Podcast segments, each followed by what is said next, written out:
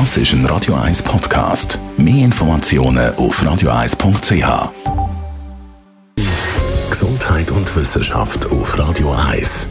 Unterstützt vom Kopfwehzentrum Irlande Zürich. www.kopfwww.ch Es geht ums Tanzen in der Studie von heute Morning Street Parade. Da sind Hunderttausende wieder am Tanzen. Und in der Studie hat man das mit den ganz tiefen Frequenzen bei der Tanzmusik ein bisschen genauer angeschaut. Es gibt ja Frequenzen, die sind so tief, dass unser menschliches Gehör die gar nicht mehr wahrnimmt in der Musik. Aber offenbar machen die Frequenzen doch etwas mit unserem Körper.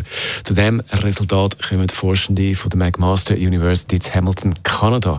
Die haben ein Experiment gemacht mit über 100 Leuten. Die hat man zum Tanzen eingeladen und hat da verschiedene Gruppen gemacht. Und zwischendurch hat man in unregelmäßigen Abständen bei der Tanzmusik die ganz tiefen Töne bzw.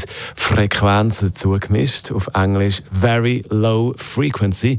Und äh, bei der Auswertung hat man dann gesehen, dass immer dann, wenn die Forschenden die für uns das menschliche Gehör unhörbar wie heißt das, unhörbare tiefe Frequenzen dazu gemischt haben, dass die Bewegung vom Kopf bei denen, die getanzt haben, im Durchschnitt 12% höher bzw.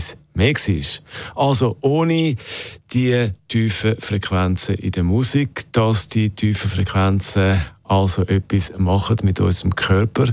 Ja, das ist offenbar so, wie man da herausgefunden hat. Äh, bei diesem Song da sind aber die ganz, ganz tiefen Frequenzen, glaubst du, nicht dabei?